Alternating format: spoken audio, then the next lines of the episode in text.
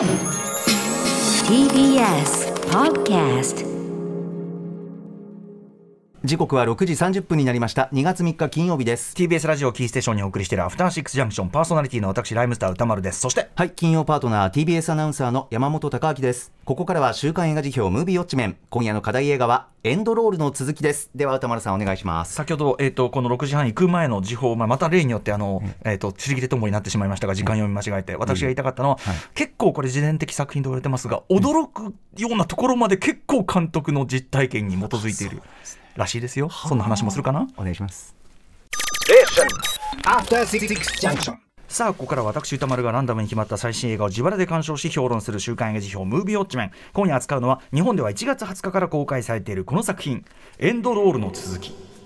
監督脚本を手掛けたえパンナリンさんの実体験をもとにしたヒューマンドラマ。インドで学校に通いながらチャイ売りをしていた少年が映画と出会い監督になる夢に向かって走り出す姿を描く。主人公の少年サマイ役には約3000人の中から選ばれた新人、えーパピンえっとねごめんなさい。えっと、ババビンバビン・ラバリさんが選ばれたということでございます。失礼しました。ということで、えー、ともうこの作品を見たよというね、リスナーの皆様、ウォッチメンからの監視報告、えー感想をね、メールでいただいております。皆さんありがとうございます。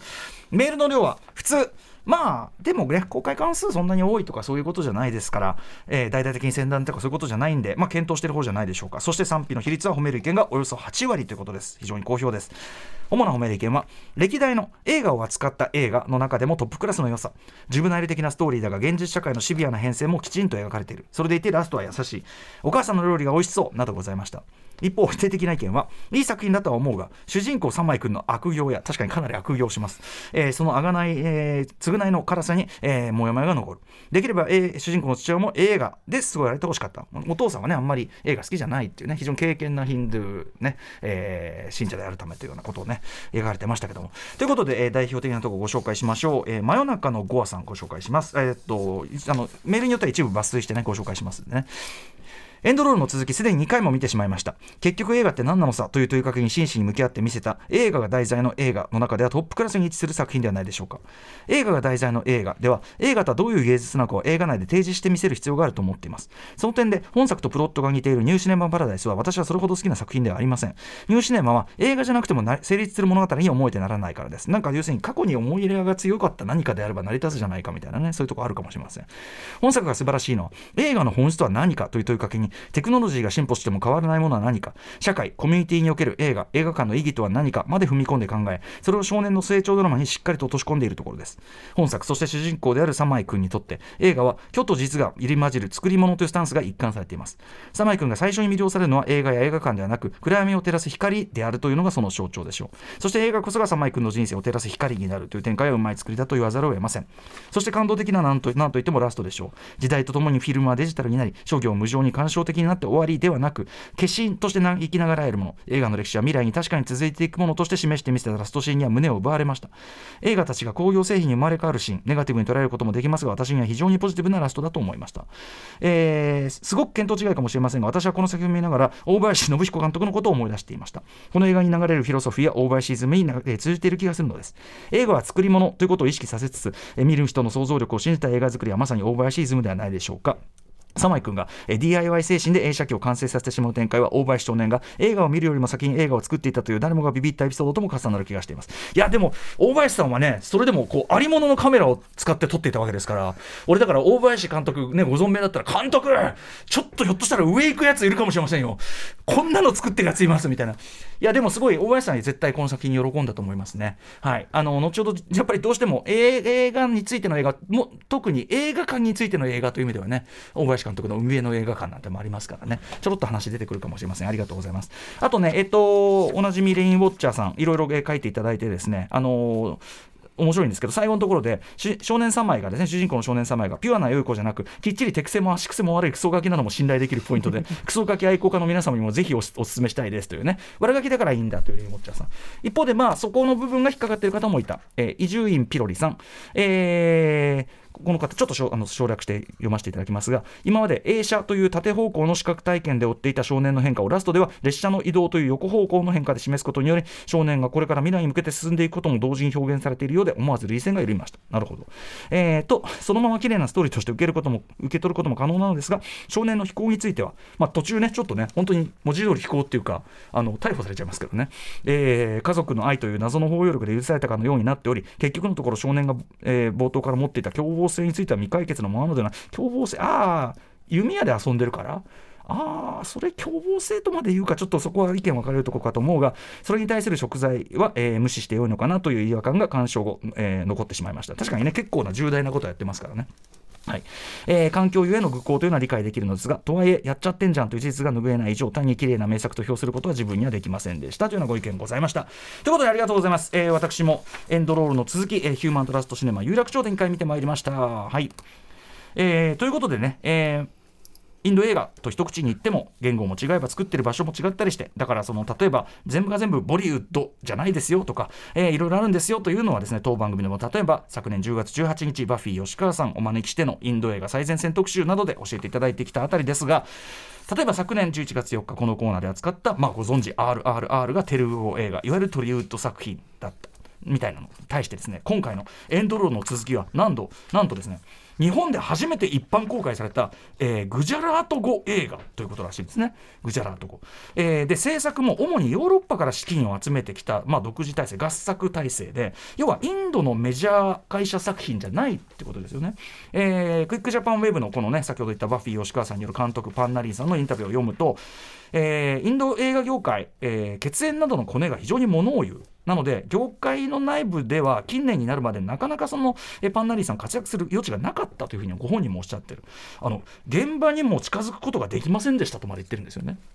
はい。えー、なので、まあ、僕はこのタイミングではね、パン・ナリンさんの過去作、えー、ちょっと2つしか見れてなくてですね、ちょっと不勉強で申し訳ないですけども、その2作、2001年の長編デビュー作、えー、日本タイトル、これが、性の曼荼羅っていうね、えー、あと2005年の、えー、花の谷時空のエロスっていうね、はい。えーまあ、ちょっとこのタイトルちょっと見ると、ちょっとね、あれっていうね、そういう作家なの？って感じがしちゃいますけど。ちなみにこの、えっと、花の谷時空のエロスは今回のエンドロールのあの続きの中でも非常に印象的なところでセルフ引用されてます。あの要は音つけるとこありますね。あそこで流れてるのが花の谷ですね、はい。えー、でまあどちらもですねこれもやっぱりあのヨーロッパからの資金で作られた合作形式の作品だし舞台もですねえっとインド本国じゃなくてチベットとかね。あとヒマラヤの奥地とか、えー、果ては東京だったりして、まあ、出てくる人種文化的バックボーンも割とこういろいろ混ざった感じだったりしてですね。要はいわゆるインド映画っぽさとは違うテイスト方向性の2作だったんですよね。個人的にはこの2作をから特に感じたのはキム・ギドクをちょっと通じるような、まあ、我流感っていうかな。我流感がちょっとキム・ギドクに通じるなというふうに思ってたんですけど、えー、劇場パンフのプロデューサーディール・モーヤーマーさんという方のインタビューでも、えーと、インドの脚本家兼映画監督のほとんどは文化的にも経済的にも恵まれた家庭出身で幼い頃から基本的な教育を受けて映画に接すで受けて映画に接する機会に恵まれた人が多いのですがと、えー、まあそのパンナリンの場合はその逆でした。っていう。別に劇中で描かれてる通りの環境だった。これすごくキム・ギドクっぽいですね。キム・ギドクも結構大人になるまで映画見たことなかった人なんで。はい。えー、つまりですね、まあ、自伝的作品でもあるという今回のエントロールの続きの主人公同様物心を作るまでちゃんと映画というものを見たことなかったという、まあ、パンナリンさんご自身はまさに劇中の主人公同様その後ちゃんと学校ででもアートとデザインというね勉強されてるだからそのままやっぱ映画業界にドーンって学校から行く感じじゃなかった。えー、とにかく本国の主流的映画界とは違う独自ルートでキャリアを積んできたようである、えー、パンナリンさん、えー、ちなみにさっき言った聖の曼荼羅花の谷どちらもですねえーと、辺境の地で生まれ育った主人公が外の世界っていうのを知り若干無謀若干の無謀さ込みで飛び出していこうとする。でその周り周囲とのあの昔通りの暮らしをしている周囲との圧力とかもあるんだけどそこから飛び出していこうとする話であること。あとはですねストーリーそのものは全然分かりやすい。ちょっと下世話ですらあるような、えー、ストーリーでもある割にセリフは少なめで詩的な描写が連なっていったりとかあと幻想的なちょっと飛躍があったりとか、まあ、いわゆるアート映画的な作りを基本的にはしていたりというバランスからも僕は気分に毒を連想したんですけどあとはですねそのテレビドキュメンタリーの世界でも実績を残してこの後ねあのパンナリーさん行くんですけどもその2作の後ね、えー、現地のおそらくは演技経験ないような特に子供と老人というのをとても生き生きと自然な表情などを引き出してでフィクションの中にそれを組み入れていくということをやってたり要はですね、えー、聖の曼荼羅も花の谷も今回のエンドロールの続きともパッケージングだけ見るとえ何このエロい監督みたいな感じだったんだけどあの中身見ると今回のエンドロールの続きとはっきり連なる要素がたくさんある2作でした。実はすごく一貫してるなという感じがしましたね。はい。えとにかくそんな感じでですね、まあ、ずっと永遠インド映画界のメインストリームとは異なる、まあ、インディペンデントなルートスタンスでキャリアを重ねてきたパンナリンさんの作品でもある今回のエンドロールの続きが、えー、しかしアメリカアカデミー賞今年のね、えー、国際長編映画賞のインド代表作品に選ばれたというのは、まあ、惜しくもノミネートにはあのからは漏れてしまいましたけどもまあでもインド代表の一本として選ばれたっていうのは多分だけどインド映画シーンの近年の劇的な変化多様化の表れでもあるのかなって気がするんですけどね。はい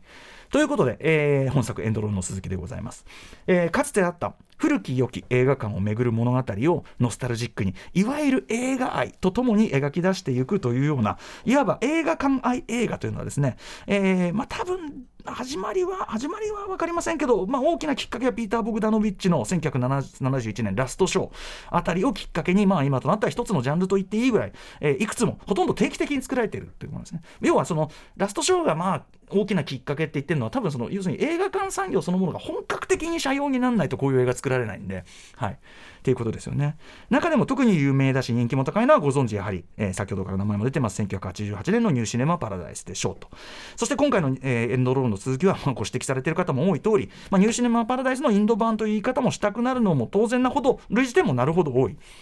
ただですね、えー、そうした映画館愛映画というのはですね実際に今も映画館で映画を見まくってるような映画ファンにとっては、まあ私もその末席と言っていいと思いますが、若干こうですね、おけつがもぞもぞすると言いますかですね、要は事実上自己愛の投影でもあるノスタルジーとしての映画愛的なものはですね、逆にあまり手放しで陶酔できないというか、どっか冷めてしまうところがあるのも事実でして、少なくとも私はそうなんですね。なのでさっきのメールと同じく、私も正直ニューシネマパリでそんなに好きじゃないです。ねえー、ダメな映画とも思いませんけどそんな好きじゃない。まあだからその大林信彦さんの海辺の映画館ぐらいあれこそ映画マンダラですから性のマンダラならぬ映画のマンダラあそこまで行き切っちゃってればいいんだけどみたいな。でその意味で本作エンドロールの続きはですね一見ニューシネマパラダイス型のその映画館愛映画ノスタルジックな、えー、ハートウォーミングなみたいなものに見えますが見据えてる射程が全然違うってことですねノスタルジー感もゼロとは言いませんがそれよりも映画というメディア表現形態の根源そしてその行く末という本質論みたいなところに一気にいく。それがすごく見にく。いだしめちゃくちゃ面白い作品だということだと思います、まあ、皆さんのメールに語られている通りですね、えー、さっき言ったようにその監督の自伝的作品それも結構驚くような部分まで実際にあったことに基づくというこの映画。えー、主人公のサマイ君まずこのサマイって名前が時間っていう意味だっていうのがまた偶意に富んでたりするわけですけども。でまあ、彼がですね本当に何もないというかもう本当に鉄道のレール以外は本当に自然にあふれた、まあ、田舎町というかな田舎村というかな、うん、うん、集落だってどのぐらいの密度かちょっとなんかあんまないような感じの、はい、素朴な本当に素朴な素朴な少年教師だからまあ冒頭のあのねあの列車で弓矢作ってみたいなの別に周りに人がいるわけじゃないからな何乱暴っつったって別に周りも何もないしみたいなそういう中なわで自分なりの要するに創意創意工夫で遊んでるわけですよね。多少、多少現代の感覚化すれば乱暴だけど。はい。でですね、彼がね、ここ注目してほしい。冒頭、その、えっと、弓のその先っぽの矢を作るので、その釘をですね、その線路に踏ませてピラペッタくするというね、まあ確かに乱暴ですけども、そういうことをして。で、列車を待つ間、草っぱらにこう寝っ転草のなんか生えてる中にね、えー、草むらに寝っ転がるわけです。で、彼が空を見上げる。で、この、えっと、空を見上げる。で、その上に飛んでるものを見るという、この視線はですね、さっき言った聖の曼荼羅という作品でも、えー、長編デビュー作でも、えー、冒頭と結末に非常に印象的に使ってたりするんでパンダリンさんお好きなんだなと思いますがとにかく彼が見上げる空に飛行機が1個飛んでるわけですね。これ監督のインタビューではその飛行機だけが外の世界とのつながりだったっていうふうにおっしゃってるわけです。この冒頭の飛行機ラストのラストのさりげない伏線にもなってるのでちゃんと覚えておいてくださいということですよね。でそのサマイ君、まあ、少なくともちゃんとですね物心がついてからは初めて子供の時に行ったことあるみたいですけど物心ついてから初めて映画館に連れて行ってもらう。当然のように、まあ、映画の世界というのに魅了されていくわけですけどここで彼が興味を持つのがスクリーン上に映し出されたものだけではなくその元、えー、映写機から放まあ、スクリーン上に、あの映されるものももちろん興味持って楽しくねあのワクワクして途中もね笑ったりとかおおとか驚いたりとかスクリーン上に映ってるものにももちろん興味持ってますけどさらに彼の興味はその元映写機から放たれる光えー、そこに興味を持つ。これがやっぱり本作エンドロールの続きの肝であるとこですよね、えー、でついこう手をかざして光に触れようとしてしまうと。つまりそのスクリーン影を作ってしまってつまみ出されるとかもこれ監督の実話だそうですけども。でとにかく彼はですね映画の中で語られる物語だけではなくそれを語るための仕掛けというか構造というか映画という魔法を起こす表現媒体そのものの仕組みに、えー、どんどん興味を持ってあまつさえ自分でもそれを実践しようとする。だからとにかくさっきの矢尻も何でもそうですけど何でも自分で作るっていう多分習慣がある子どもたちなんですよね。おもちゃとかないから、えー、そんな彼の一歩一歩の学びというのはつまりまさに映画というものの成立と進化のプロセスその追体験そのものでもあるわけですね。我々はままるで映画というものができていくプロセスをもう一回追体験しているのでもある。彼はですねまあその自分の経験の中から例えばこうレンズを発見し光を通して光景を見るということを発見しそして光源というものを発見し光強く光を放つもの最初は鏡を使ってやるんだみたいなことをやったりとか。あとはコマを拡大する。1コマだけちょっと撮ってきちゃったその映画のコマを拡大して映すやり方。どうすれば大きく映るか。最初のヒントを得るのがまた電車の中のピンいわゆるピンホールカメラですね。それがこうヒントになってるっていうのもめちゃくちゃ面白いですけども。あるいはさらにはですねその静止画を動画に見せる術。ただ要するにあの動かしただけじゃダメだっていうことですよね。映画っていうのはそこにシャッターが必要なんですね。その一個一個の絵を区切ってこう見せる。それが必要なわけです。つまり映写機の発明もする。で最終的には陶器も発見する。でこの陶器の発見するくだり、えー、要するにあのフィルム缶を盗んで少年院にぶち込まれるというくだりあれも実はだそうです。なんちゅうなんちゅう少年時代だっていうことなんですけども。はい。という感じで映画の成り立ちその歴史そのもの、えー、というのをまあ、彼はその自ら発見していくわけですね。自分の経験から。だからこそ要所でさりげなくですね皆さんねもちろんこのコーナーねずっとこういろいろ追っかけてる方はお気づきでしょう。エドワード・マイブリッジの動く馬出ました。ノープですよ、皆さん。ノープのあのタイトル出るところで出たあの動く馬です。中でも非常に重要な役目を果たすあの動く馬、要するに最初の動画ですね。とか、リュミエールの列車の到着などが、えー、いろんなところでオマージュされていったりするわけです。しかしこれら一歩一歩の試行錯誤発見がですねこれ決して小難しい話ではなくですね、えー、そのグジャラート地方の子どもたちオーディションして集めてで演技レッスンなんかをしてやったというまあ言っちゃえばこれ映画制作版グーニーズですよね。あの悪ガキたち。映画制作版グーニーズとでも呼びたいやんちゃな大冒険を移して描かれていくわけですよ。はい。もうみんなで一斉に自転車乗ったりしてね。はい。ということでまあ我々自身ももう一度映画というものを発見し直していく。しそれをそのあの愉快な仲間たちと一緒にちょっと悪さしながらね、えー、まあいいじゃない。あんあんぐらいの名もなければもう、うん。えー、みたいな感じでまあ楽しいしスリリングってことですよね。またそうしてですね実践的学びを可能にした、えー、とある出会いがあるわけです。年齢立場そして宗教を超えた。えー、出会いと友情。映画映写技師ファザルさんとの、えー、友情。あの今宗教って言いましたけど要するにファザルさんはどうやらイスラム教徒なわけですね。で、まあ、当然インドはその主流はインヒンドゥーヒンドゥー教で。で、まあ、お父さんが非常にあんだけ厳格な人ですし、まあ、いろんな意味でも彼はイスラム教の、えーと、ファザルさんは、まあ、社会の中ではあんまりいい扱いを受けてない人っていうことですよね。でもそういう立場とかを超えた友情。でそれを取り持つきっかけが、まあ、先ほどから何度もね企業パートナー山本隆明さんも言っています。お母さんも作る。まあどれもめちゃくちゃうまそうなグジャラート地方の料理という。これちなみにですね劇場でやられてるパンフレットに、えー、レシピが載ってますので見たら作りたくなるんじゃないかなというね。本当に俺映画で最近出てきた食い物の中で一番うまそうだったね。はい。それもすごく素敵ですよね。えー、ちなみにですね、えー、劇場であのサマイ君が盗み見る映画たち、やっぱり当然僕、昔のインド映画とかそんなに詳しくないんで、これは当然あの劇場パンフ、えー、掲載されてます、アジア映画研究者、えーと、松岡玉樹さん、ね、いつも本当に勉強させていただきます、松岡玉樹さんのコラムがやはり非常にためになりますので、皆さん、こちらなんかも見ていただきたいと思います。でここまででも十分ユニークなこのエンドロールの続きですよね。映画の成り立ちみたいのを追体系していく。ですがさらにこの第3幕要するにクライマックス以降はですね、えー、先ほど言った通り映画というものの行く末にまでその、えー、視点を話の射程を伸ばしていくわけですね。2010年という一応の時代設定。まあちょっとなんかごちょっといろいろ混ざってる気もしますけど2010年代という一応の時代設定はまさにこのためにあるわけです。つまりフィルムからデジタル映画館の上映システム自体が根本から変わっていくというタイミングで実際さっき言った映写技師のファザルさんのモデルとなったモハマモハマドさんという方がいるんですけどこの方はそれで失職したということらしいんですね。で,、えー、でですねここがすごいんですよね。じゃあそのデジタルに変わりましたと。ここまでは、ま、まだ、まだ映画、まだわかるよ。その映画館からそのフィルムのあれがなくなった。ああ、悲しいねっていう話なのは、まだ他の人もやりかねないけど、この映画すごいのはですね、じゃあそのお払い箱になったかつての映画そのもの、つまり映写機とフィルムですね。映写機とフィルム、つまり映画の物体としての映画。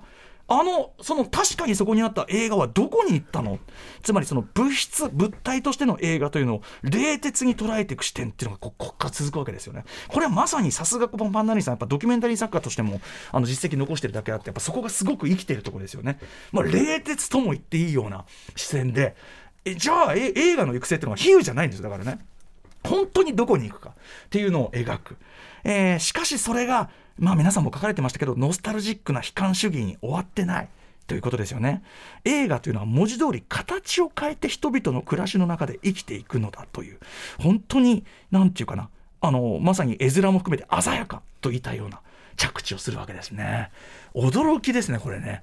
こんな着地するみたいな。しかもそれが、まあこれも本当にみんなのご覧になった通りです。主人公サマイ君の旅立ち、友人たちとの別れ、特にあの、鏡ですね。鏡のとこ泣かせるんだけどな、本当に王道のジュブナイル的結末ですね。本当に少年の旅立ち。これ以上王道ないですよね。超王道な結末。しかもそれは監督自身のその姿でもあるわけだから、今あなたが見てるこの映画につながってるこのレールはってことだよね。っていうことでもあって、まあなんというか、あのストレートに感動もするし深みもあるしというような着地ですよね。はい、えー、見事なものかと思います。えー、パンダリン監督さっきも言いましたけどちょっと語り口にですねかなり癖がある人っていうことは間違いないと思うんですよね。非常にこうまあアート映画といえばいいけど何て言うかな僕はちょっと荒削りなものもすごく感じるんですけどなんかちょっと好みは分かれても仕方ないとこあるかもしれませんが、まあ、エンターテインメント性とそして、えー、エンターテインメント性と映画、えー、をめぐるその本質論というのをしれっと両立させれてるという意味でこれはやっぱり映画ライター村山明さんご出演いただいた時のお言葉通りやっぱこれノープと並べて語られるべき全然違いますからね。方向は全然違うけどあのすごいストレートなジャンル映画的ですらあるようなエンターテインメント性を通じて映画の本質を語るっていう。そういうこう異形にして最新の映画。っていう意味で。はい。あのー、めちゃくちゃ面白かったし単純に本当に胸にくるいい話でもあって。はい。あのー、皆さんが大好きになるのも非常にわかるあの素晴らしい作品だと思います。これ映画館で見ないとねこれは映画館で見ないとなんかダメでしょって感じがしますよね。今すぐ劇場でその要するに光が投射されてるあの自ら自ら光る媒体じゃないやつね。自ら光る媒体じゃないやつ。光を当ててあの反射させて見るやつね。知ってます？映画館っていうとこ。そこでぜひウォッチしてください。さて来週2月10日にウォッチする予定作品候補作品9作品を発表していきます。まず最初の候補はこちら。バイオレントナイト。ね、えー、もうクリスマスだいぶ過ぎてますけども、えー、続いてはこちら。フォール、えー、そして3つ目はこちら。すべてうまくいきますようにフランス・オーゾン最新作。4つ目。イニシェリン島の精霊。5つ目。レジェンドバタフライ。6つ目。ノースマン導かれし復讐者7つ目、うん、ヒトラーのための虐殺会議、えーま、2週にわたってあのガチャ当たってたのにすいません、えー、そして8つ目はこちら母の聖戦そして最後の候補はリスナーカプセルです、えー、デトロイト松さん宇多丸さんにウォッチしてもらいたいのは、えー、金の国水の国です、えー、子供向けの童話のように見せかけて政治劇と恋愛劇のバランスが絶妙に取れた軽快な深みがあるストーリー、えー、誰にでもお勧めできるできるマスターピースになっていますということで Let's ガチャ time。はい、はい、えー、金の国水の国ねもちろん原作なんだこの番組でもね前もご紹介しましたけどね素晴らしい。はいということで、えー、行ってみましょう、まあ、ウクライナ支援のため1万円余計回しは引き続きやってます。はい一発目来た一発目かわいそうな一発目はあえっ、ー、と母の聖戦なかなか当たんないね母の聖戦ね。そしてもう一発いきます。ごめんなさい1万円ねウクライナ支援でございます。さあということでポンコリンと来た。4つ目。イニシェリン島の精霊来た。マーティン・マクドナー、うん、お前とはもう絶好だな話ですね。行ってみよう。はい ということで、えー、もうこの映画ね、インシェリントのせいで見たよという方からの感想をお待ちしてます。えー、また評論してほしい映画も募集しております。リスナー枠に採用された方には現金2000円をプレゼントいたしております。宛先はどちらも歌丸アットマーク TBS.CO.JP、歌丸アットマーク TBS.CO.JP までお願いいたします。また番組公式サイトには過去の評論の全文書き起こし、宮ンさんによる書き起こしもアップされておりまして、あの、インシェリン島のね、精霊と言いますと、やはり、えっ、ー、と、マーティン・マクドナーさんのね、えー、スリービルボード、ね、あれの、はい、はい、表なんかもあの残ってますんで、そんなのも参照していただければと思います。ということで以上ムービーウォッチメンのコーナーでした。この後はラムライダーさん久々にスタジオに登場です。えっ